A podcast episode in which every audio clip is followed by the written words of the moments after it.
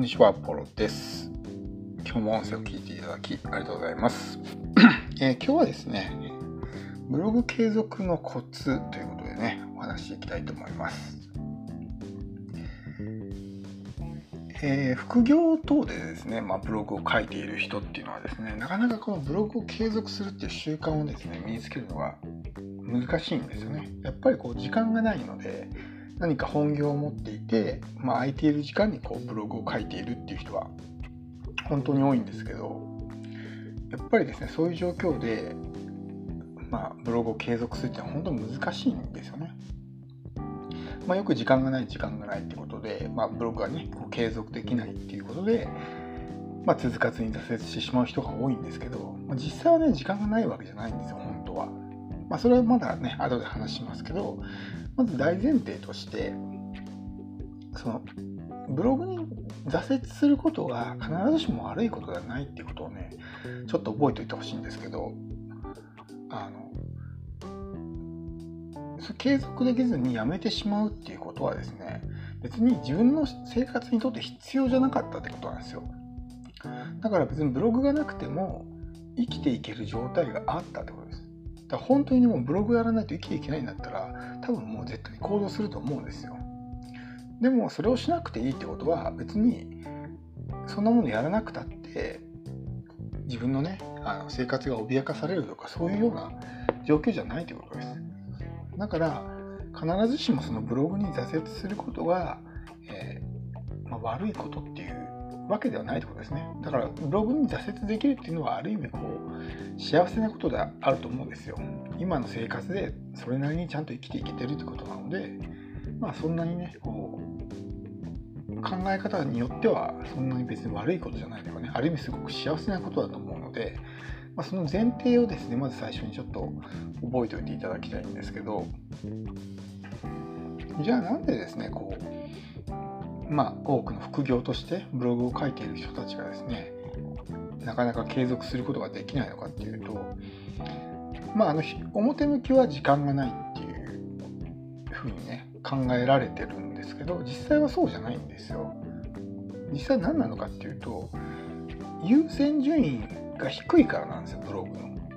の。さっきの話とちょっと似てますけどあの別にやってもやらなくても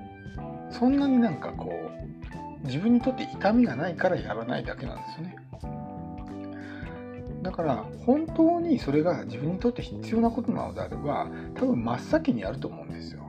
どんなに時間がなくても他のことの時間を削ってでもやるはずなんですけど、えー、そういうふうにならないってことはそもそもの優先順位が低いわけですよね。だからこの優先順位付けをまず変えていかないとなかなかですねそれを実際に行動に移すってことは難しいんですよね。まあこれはブログだけに限らず例えば英語とか、まあね、ダイエットとかそういうの全てにおいて言えるんですけどそのことがどれだけ自分の、えー、生活にとって必要なことなのかそこがですねやっぱり優先順位が低いとまあそれは当然後回ししますよね。後回しにして、まあ、元気があればやるし元気がなければやらないっていう状態になっちゃうんですよ。英会話なんかもそうですよね。やろうっていうふうに、まあ、意思はあるけども、なかなかそれを行動に移すことはできない。で、明日やろう、明日やろうって後回しにして結局やらずに終わってしまうってことは多いと思うんですけど、まあ別に英会話ができなくなって生活に困るわけじゃないし、やらなくてもいいわけじゃないですか。だから結局優先順位が低いから後回しにしてしまう。っていうことなんですよね。だから時間を管理しようとするんじゃなくてまず最初に優先順位のですね、えー、重要度を変えるってことが大事なんです。で、えー、その際にですね長期的視点でちょっと考えてほしいんですよね。今は確かにブログなんか書かなくても特に自分の生活に困ることはないと思うんですけどもしここでやめてしまったら自分の未来ですね例えば5年後とか10年後はどうなんだろうってことをちょっと考えてほしいんですよ。まあ、今ブログをやめたとしてこのままですね、えー、今と同じ人生を過ごしていったらおそらく5年後も10年後も、まあ、今と大して変わらないようなですね生活をしてると思うんですよね。まあ、給料が上がったとしても本当にちょっとわずかな給料上がってるぐらいでそんなに大きく人生が変わっていることはないと思うんです。でもブログを書いてそれで少しずつ稼げるようになったらですね5年後とか10年後には本当にもう独立してね自分一人の力で食べれるようになってるかもしれないしそこから何かね派生してビジネスを始めるか始めてるかもしれませんしやっぱりインターネットでねある程度有名になってきて何かこう人生が劇的に変わるようなね出来事があるかもしれないですよね。そう考えると短期的な視点で考えるとブログっていうのは別にあの自分の人生と大して必要じゃないと思うんですけど長期的な視点で考えるとすごくこう可能性が広がるんですよね自分の。なので、えー、そういうふうにですね長期的な目で考えてもらっていかに自分の人生にとって、まあ、別にブログである必要はないですけどそういうことが自分の人生にとって重要なのかってことをまず最初に考えないといけないですね。だからここで行動することもできればサボることもできるわけじゃないですか。でもサボったらこのまま自分の未来どうなるんだろうとかここで行動したら自分の未来どうなるんだろうというふうに考えればおそらく行動できるようになると思うんですよ。だから優先順位を変えるためにもまず、えー、自分の未来をですねイメージしてややるとやった時の未来とやらなかった時の未来それをしっかり考えるってことはすごく大事ですよね。そして2つ目にですねえ気をつけないといけないのがいつやるかってことなんですよ。いつやるか。であの多くの人がですねそのブログを書くタイミングが例えば仕事帰ってきて終わって例えば家でご飯食べてくつろいでちょっと自由時間にブログを書いてるみたいな人が大半だと思うんですよね。でもそれだとなかなかこう疲れて行動に移せないことが多いと思うんですよ。えー、エネルギーがね一日に使えるエネルギーって決まってるので例えば会社に行ってすごくストレスが溜まるような、ね、環境で働いていたらもう家に帰ってきたら体も疲れてるしその心も疲れてるわけですよ。でもエネルギーがもうゼロになってしまってるのでこうよしじゃあ今からやるぞみたいなねこう意志の力が出ないわけですよ。意志の力ってのはすごくエネルギーを使うのでやっぱりある程度ねエネルギー状態が高い時にやらないとなかなか行動することってできないです。でもやっぱりねもう心身ともに疲れ切ってる状態から机に向かってよし今からやるぞっていうのは結構ねこう、うん、ちゃんとね、えー、できる人じゃないと難しいと思うんですよ。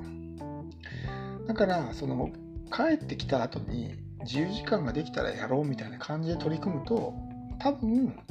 継続できずにやめてしまう確率が高くなるんですよね。じゃあどうすればいいのかっていうと、え、エネルギー状態が高い時にやるのがいいんですよね。エネルギー状態が高い時っていつかっていうと、朝起きてすぐです。朝起きてすぐっていうのは、ものすごくエネルギーが高いので、えー、結構簡単に行動ができるんですよね。だから今よりも例えば1時間早く起きて朝にですね机に向かって作業するとかっていうことであればすごくこうすぐに行動に移せるんですよ。さっきと違ってねこうエネルギー切れの状態でよしやるぞって感じじゃなくてもうすでにねエネルギーがチャージされてもう100%に溜まってる状態から、えー、やるぞって感じなので全然やっぱりすぐに行動に移せるんですよだから自分のエネルギー状態を意識するってのはすごく重要なんですけどまああのそれをねいちいちエネルギーを意識するのがめんどくさいんであればまあ朝早く起きてやるっていうことね、考えてみてください。だからさっき、そうしたらもうね、朝の段階でブログを書くっていう作業は終わっちゃってるから、家に帰ってきたとね、自由な時間もできるじゃないですか。後回しにすることもなくなるし。で、朝やることのもう一つメリットとしては、余計な邪魔が入らないってことなんですよ。例えば、夜とかにこうブログを書くっていう時はですね。例えば家族の相手をしないといけないとかもしくは会社から電話とかメールが入ってきて邪魔されてしまうみたいなことがあると思うんですよ。でも朝はい早い時間っていうのは、まあ、家族も寝てるしなんか会社からね連絡が来るようなこともないじゃないですか。そうすると集中して取り組むことができるので、えー、そういうことをね邪魔されて行動を中断してしまうってこともないわけです。まあ、なので、えー、特にねこうブログが継続できずにちょっと悩んでるっていう人は、まあ、ちょっと朝早い時間起きて朝一でやるってことをねちょっと意識してみてください。はいでは今日の音声は以上です。最後まで聞いていただきありがとうございました。アポロでした。